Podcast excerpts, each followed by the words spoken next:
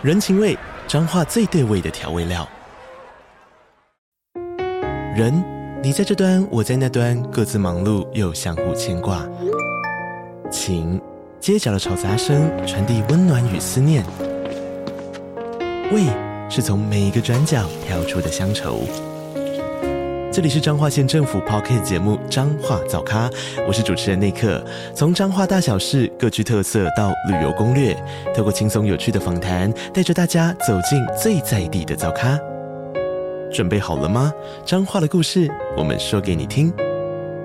以上为彰化县政府广告。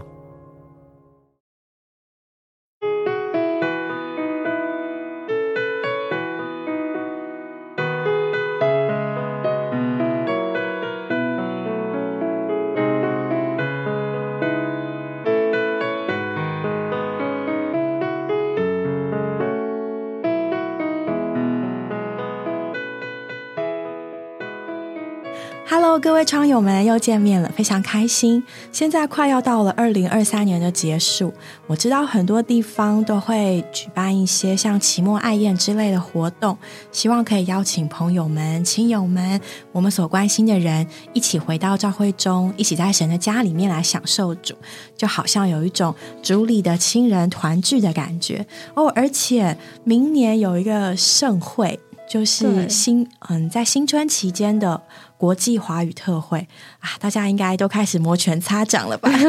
今天首先想跟各位聊聊，就是大家在准备期末爱宴，或者是就是想要接待客人，那一定就会想要准备丰盛、好吃又不会太困难的料理吧？没错，我们今天想先从料理开始讲起。对啊，大家期末爱宴不知道都做些什么菜呢？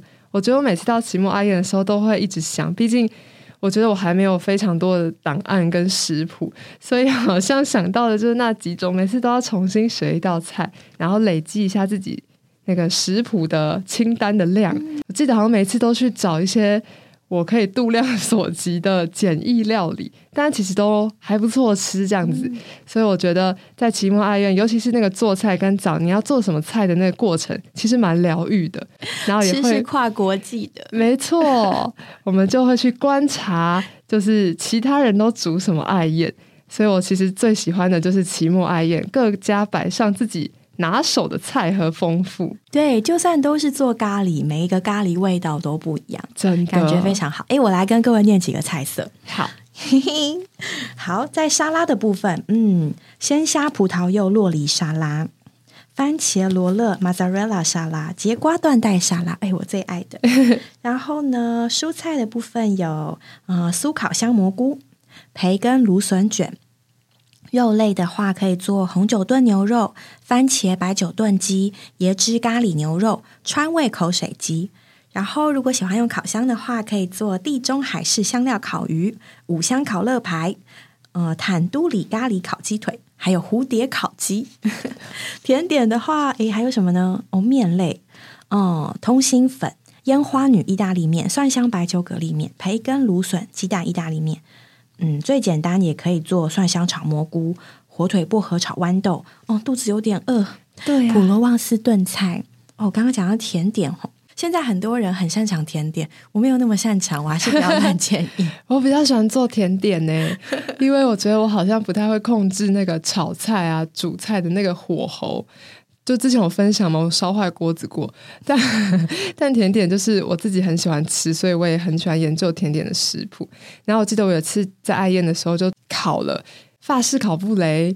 我觉得就在煮甜点的过程很棒诶，就是不会有什么油烟，但是又可以让大家多新增一点。我当他们的配角好了，因为主食才是师母们 的拿手功夫菜。然后我这个小毛头我就做了一个 甜点，因为大家甜点蛮多都是去买的，但我觉得自己做真的还蛮好玩的，所以我阿燕其实也蛮喜欢做甜点的。对，做甜点很疗愈，其实做菜本身都蛮疗愈的。嗯，好。那说到这个做菜，我就忍不住想到，嗯，就我我弟兄我老公很喜欢吃节瓜，嗯，所以我因为他的关系，我就开始就是做了一些蛮多节瓜料理。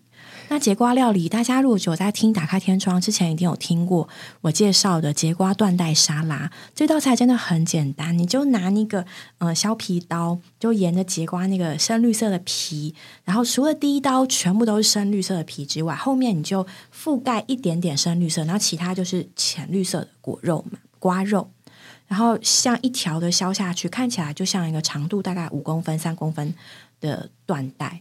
然后呢，再把这些一条一条一条的那个节瓜丝，把它呃放在一起，然后淋上一点橄榄油，然后淋上柠檬汁，撒一点盐，再撒一点黑胡椒。呃，讲究的话还可以撒一点甘露粉。然后呢，你就把它这样抓一抓，搅一搅，然后就会发现非常清爽，非常好吃。哇，对啊，而且大家一定有记得看过《料理鼠王》这一部卡通。《料理鼠王》里面的那个一举成名的菜——普罗旺斯炖菜，英文好像叫什么 “ratatouille”。好，其实我不太会念，是一个法文。嗯，就是其实在这个，我就是稍微查了一下，在法国那边，这道菜就像是妈妈家常做的这种什锦菜，就是冰箱剩菜的概念。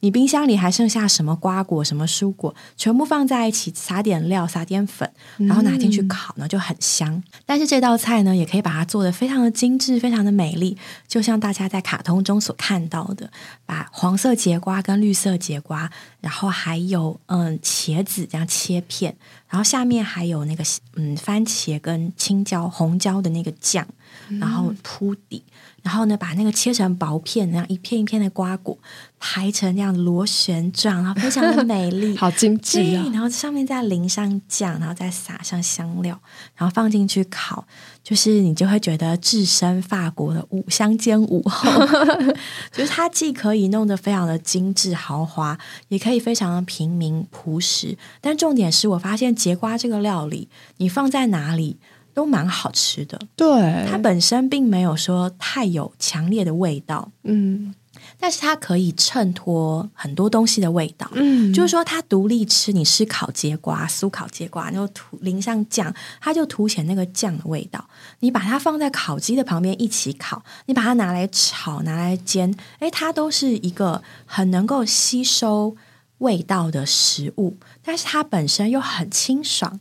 所以它的清爽就可以去中和掉，比如说鸡肉的油腻，或是香料那个过分张扬的味道，所以让这个调味呢不仅吸收味道，而且让味道呢增加了一点层次感，又不至于太过油腻、太过酸辣、太过咸、太过咸腥。嗯、节瓜这个食材对，真的是一个很很很配搭、很容易搭配的食材。对啊，我其实超喜欢吃节瓜的，然后我也呃有去找了一些节瓜料理，发现节瓜真的是我们的好朋友诶，就是怎么煮它其实不太会失败，但是你搭配什么又非常的 match。像我之前有煮过蛋煎节瓜，就是呃节瓜去抹蛋液，再抹粉，然后拿去煎，再加点胡椒盐。或是你喜欢的一些意大利香料，其实节瓜的味道就是有一点甜甜的瓜味，香香很清爽。然后，但是它又会有胡椒盐跟那些香料的味道，就是所有的味道融合在一起，就非常的完美，非常的和谐。然后，就算把节瓜加在汤里面也可以，或者它只是跟杏鲍菇炒在一起也很好吃。所以就觉得，哎，节瓜真的是。拯救我的一个很好的食材，无论简单，无论它与别人配搭，都非常的合适，所以觉得节瓜真是一个很赞的食物。嗯，它和肉类放在一起，它就在旁边可能对点缀啊因为吸那个味道就很香，对而且也帮助那个肉比较不容易烤焦或过老，嗯，然后会比较嗯比较爽口嘛，然后比较多汁。它对单独拿出来的时候，就又又又很好吃。另外一种对，又很好吃，它又不会像我之前煎那个蛋煎，它又不会让蛋的味道消失，我觉得对超神奇的。节瓜就是一个嗯。天生的配角嘛，他能够衬托所有主角的味道，但是他自己成为主角的时候，还是能够衬托。呃，应该说他自己是做主角的时候，还是能够让旁边的配角不会消失。对对，还是显现出来他们的特色。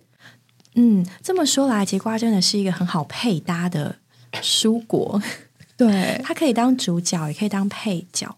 它出现在哪里，感觉都可以那么的安适。嗯，对啊，其实我自己因为在做节瓜料理的时候，有一次我就很感慨的跟我老公说，就哎，我觉得节瓜真是一个配搭的榜样，哎，怎么配节瓜启示，他就觉得嗯很好吃，就这样。但是的确呢，从在这个使用节瓜的过程，我就觉得哇，其实成为配角这件事情。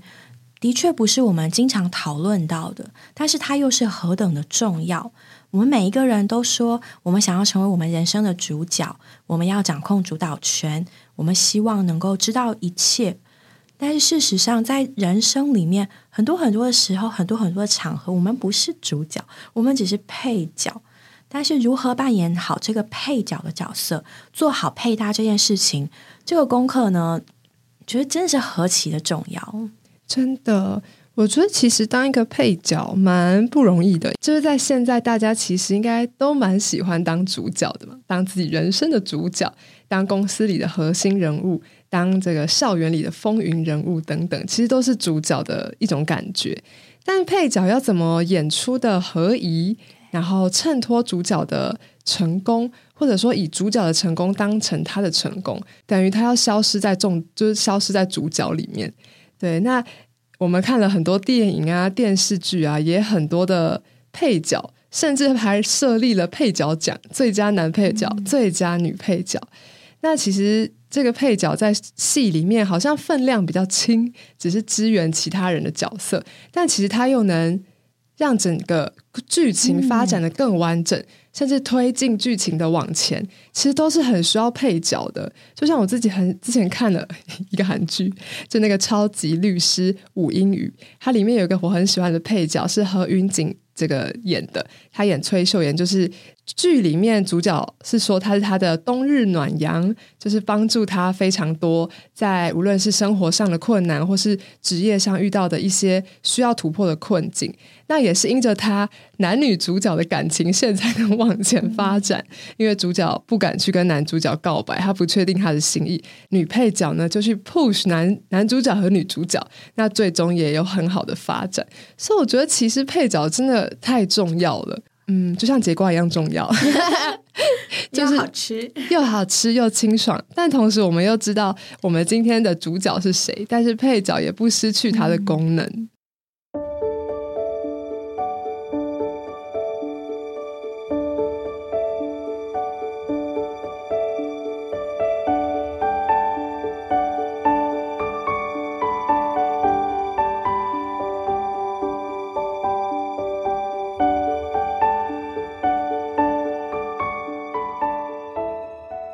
确，在一出戏里面有主角跟配角的区别，有你需要主体呈现的东西，还有需要陪衬的东西。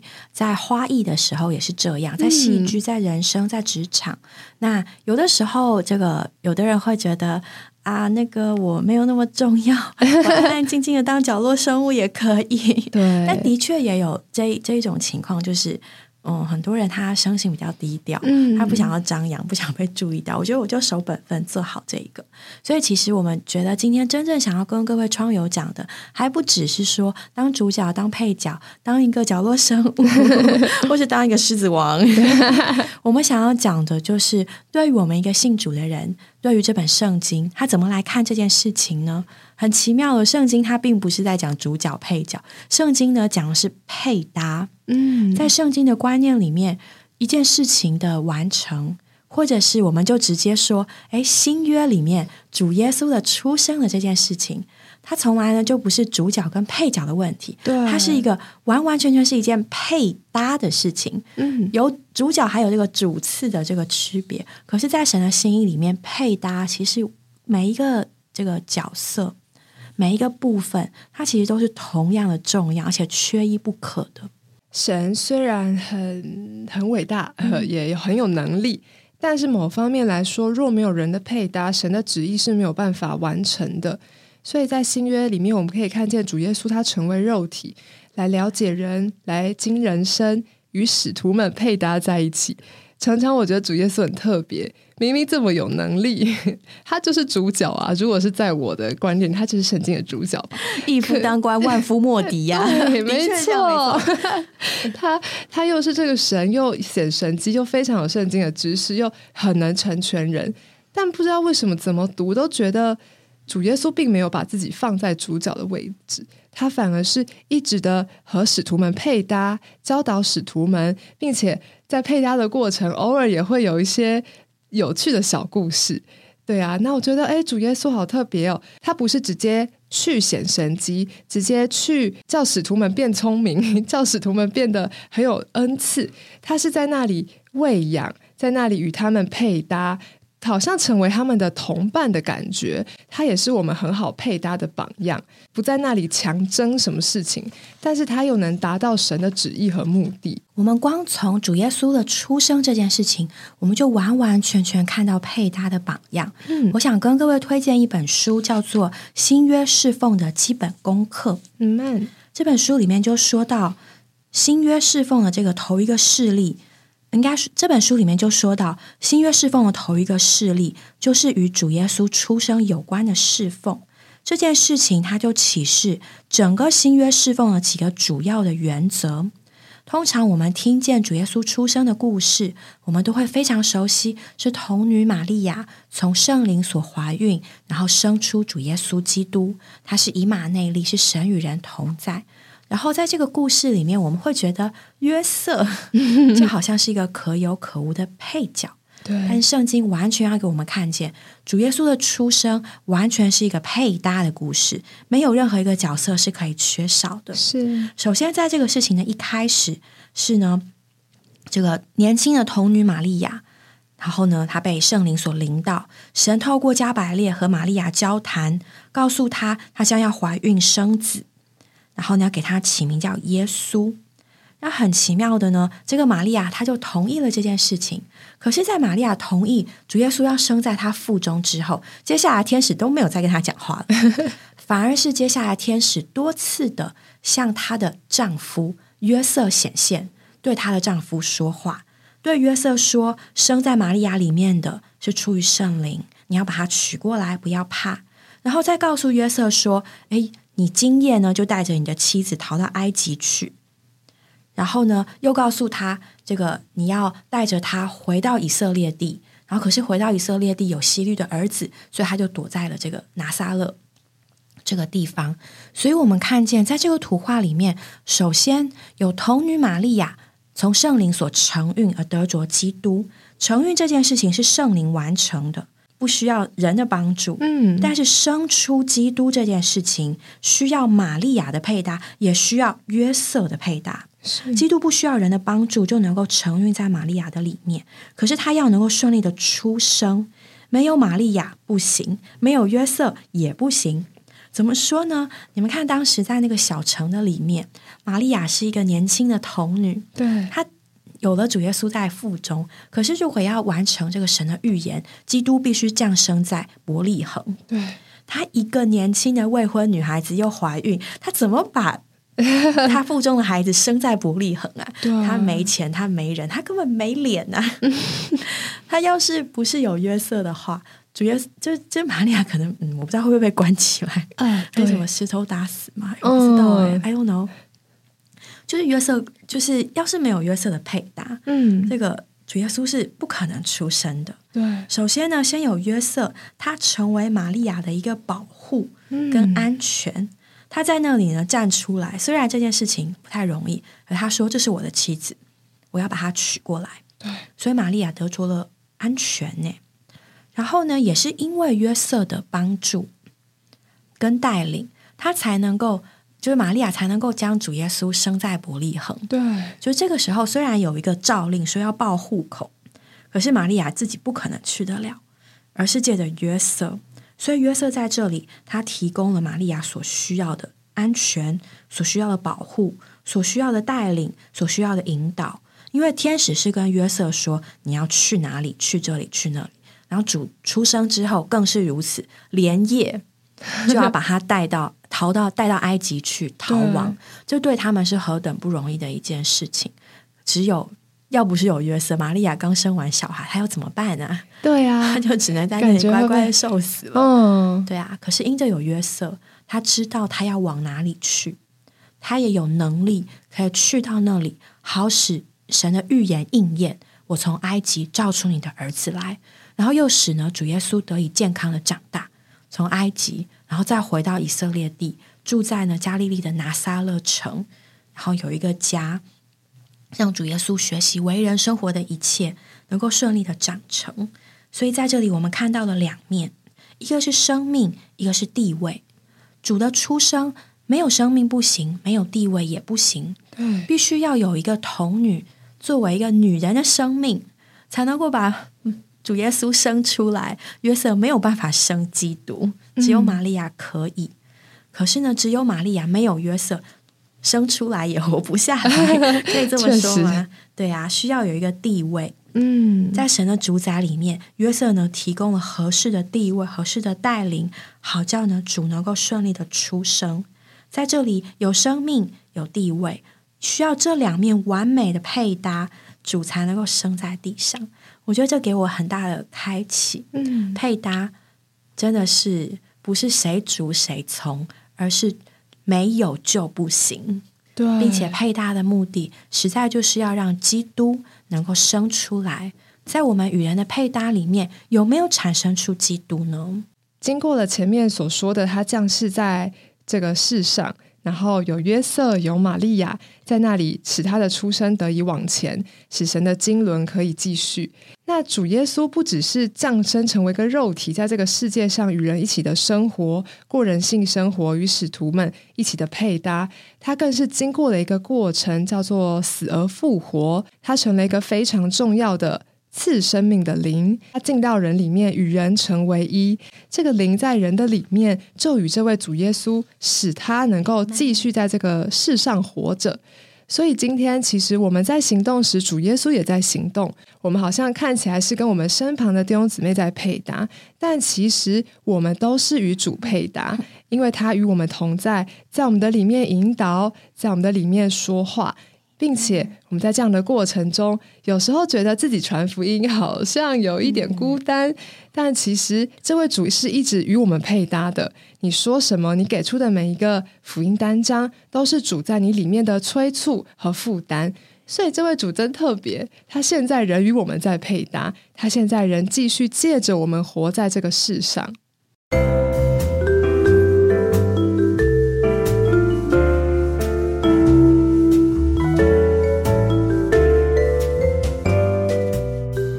所以，我们今天也是一样。今天主成了那灵进到我们的里面，与我们调和。所以，其实当我们来看玛利亚和约瑟这幅图画的时候，每一点都可以应用到我们的身上。比如说，在教会中有很多很多的需要，比如说前面提到的期末爱宴，好了，很多姊妹们都很会做菜，然后可以喂饱很多人。可是呢，并不是我们每一个人都知道今天这场聚集会来多少人，我需要预备多少人份的食物。然后我们也不一定知道，就说呃，整场聚集这个要预备哪些菜色，不要太重复，不要大家都带鸡肉，我大家都带鱼。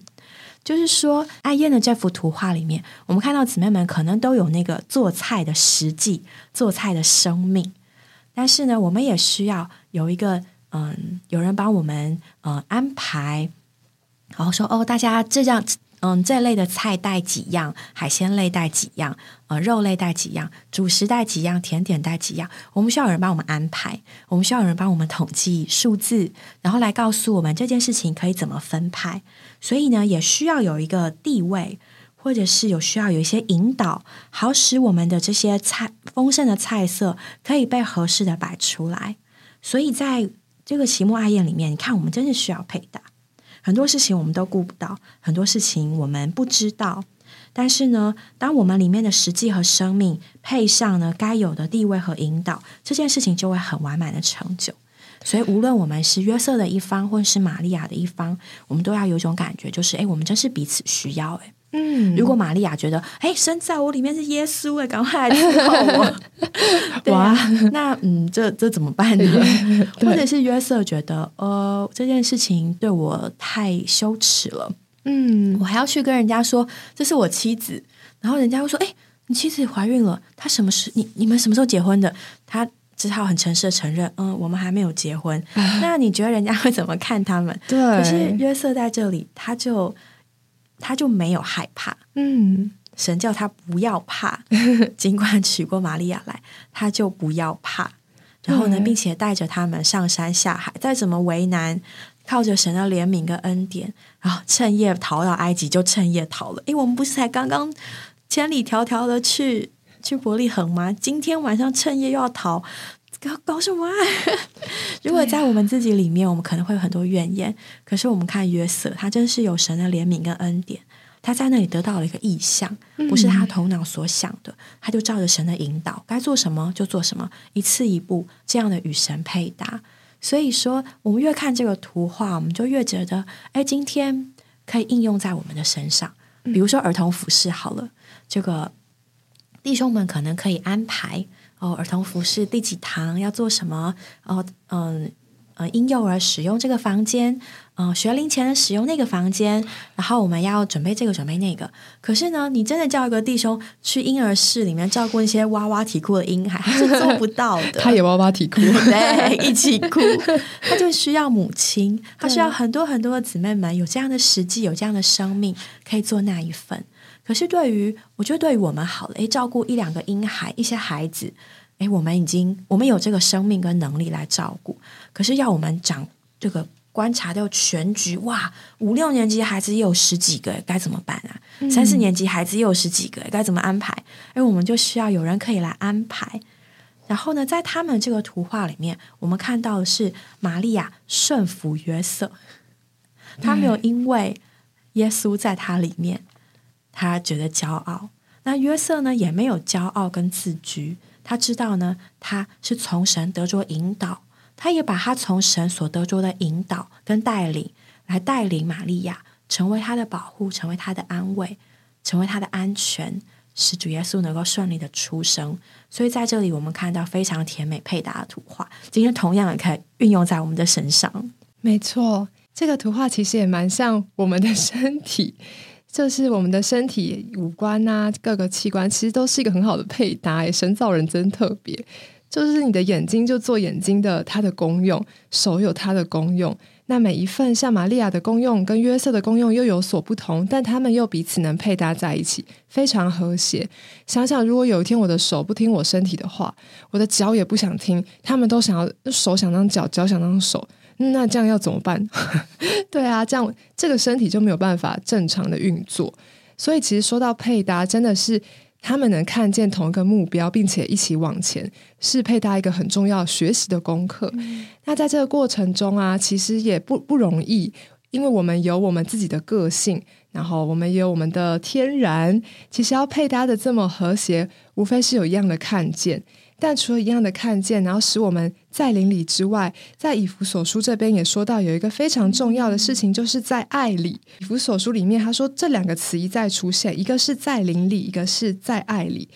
所以仅仅在灵里是不够的，我们还需要在爱里，在爱里我们才能合一。他说这个爱一出来，合一就有了。这里要注意圣经的次序，约翰十三章里有洗脚的爱。十五章就有结果子的爱，十七章根据这个爱就有了合一。那合一就是我们刚才所说的，像约瑟和玛利亚，他们就达到了神能够产生基督的这个结果。那今天应用在我们的身上，我们要怎么样与我们的配搭合一呢？我自己是觉得非常的不容易。这个配搭还不是说我们在一个职场里面分工合作而已，这个配搭。就像我们所说的是需要在爱中的配搭，这个爱不是客亲相安的爱，这个爱是神的爱，也就是真实的爱。那真实的爱呢，有时候会暴露我们的短缺，有时候会暴露我们的不能，但我们的不能，我们的配搭也许就能。所以神把我们配在一起。弟兄在这个信息中，我觉得说的非常的实际。他说到，在工作里多年的人，谁是我们的同伴呢？若是我们说我没有得罪过人，我没有恨人，也没有什么人反对我，反正主带领我到哪里，我就是做工，所以我说不出有什么同伴。看起来好像是跟跟谁都可以配搭，但其实这是证明我们是失败的。在这个弟兄侍奉的十几年中，也许在肉体的感情的交这个交集是没有的，但一一旦你在那里侍奉了一段时间，你的确会得着一般爱你的同伴，使你能在那里生命往前，在那里彼此洗脚。那我们说到彼此洗脚是什么经历呢？看到约翰福音里面。在十三章四节那里就说到，主耶稣起身离席，脱了外衣，拿一条手巾束腰，随后把水倒在盆里，就开始洗门徒们的脚，并用自己所束的手巾擦干。然后来到西门彼得那里，彼得对他说：“主啊，你洗我的脚吗？”耶稣回答说：“我所做的，你如今不晓得，后来必明白。”然后彼得这时候就说：“你绝不可洗我的脚。”然后耶稣就回答说：“我若不洗你，你就与我无份了。”其实是在配搭里一个里面一个蛮重要的意义，就是使他们得着洁净。因为人的脚在外面，他们那时候穿的鞋子是沾满很多的灰尘啊、泥土。但主耶稣的来在这里与他们彼此洗脚，就说到使他们的这个短缺啊、他们的脏污都洗净了。所以今天我们在配搭里面，我们身上也有有一些的。短缺，甚至我们的个性，我们都很需要有配搭来为我们洗脚，好叫神的旨意能够成就。在主耶稣为门徒洗脚的事上，我们看到主耶稣真是一个谦卑的人。他知道在配搭上，如果没有这样的过程，我们彼此就会有很多的摩擦，很多的不舒服。那个味道可能是看不见的，可是却很不舒服。就刚刚在雨珍所提到的几点里面，我们也真是看到许多时候这个配搭的难处，往往在于我们里面的感觉。就是很多能干的人，他可能没有办法服那些在某方面不如他们能干的人。有恩赐的人可能会不明白，为什么你没有恩赐，为什么你不能像我这样？但事实上，许多时候，能干的人、有恩赐的人，就像在这里所提到的玛利亚一样。他被神呢的主宰安排是需要约瑟的配搭的。今天许多有恩赐的人，他没有，就像一个没有约瑟配搭的玛利亚，他们觉得自己很能干，然后没有办法服，以至于在这里就没有办法产生该有的结果。所以，为什么主要洗脚？为什么我们看到玛利亚表现的是如此的谦和？因为事实上，我们都需要清楚，在生出基督的事上，没有配搭是不行的。我们必须除去那些叫我们不能够来在一起同心合一的因素，因为我们的配搭并不是做事情的分工合作，你完成的部分，我完成这个部分，大家拼在一起就好了。我们的配搭是要生出基督的，在这里会有个很实际的东西出现，不仅有实际的生命的这一面，也有很行动的地位这一面，这两面是要完美的结合，好让基督能够产生出来。所以这不是事情的分配。而是呢，我们要看见神的主宰，我们也要顺服神的主宰。所以我觉得在这个图画里面，我自己好受提醒的是，嗯，今天有些人也会觉得啊，姊妹顺服弟兄，或者是这个在家庭中丈夫跟妻子的家务分工啊，地位不均啊，或者什么地位不对等，有很多很多呃女性主义的思想，各种各样的思想来到我们的面前。但我觉得今天。不论是什么思想，我们只有一个原则，就是我是属神的人。在这里，我还不仅是爱我的丈夫，顺从我的丈夫，或者是因为年纪而该听从长者，或是因为人家的教导该听从。其实这都是次要的，最主要是我顺服我的神。今天我的神把我摆在这样一个身份、这样一个地位、这样一个情形的里面。若是玛利亚，我就该顺服约瑟。因为这是神的主宰，我所顺服的乃是这位神自己。神的带领跟引导呢，是从他而来，并且我也知道，我里面的实际，我里面的生命，也是必须在这个配搭里面才能够生出来。所以，这就像我们非常的珍赏，就是哎呀，实在是没有什么好抱怨、好委屈的，因为所看，因为看见我们所顺服的是神自己。约瑟同样也是顺服神，玛利亚同样顺服神，主耶稣在地上更是多少多少次。他是呢，他是顺服他的父，他与父是一。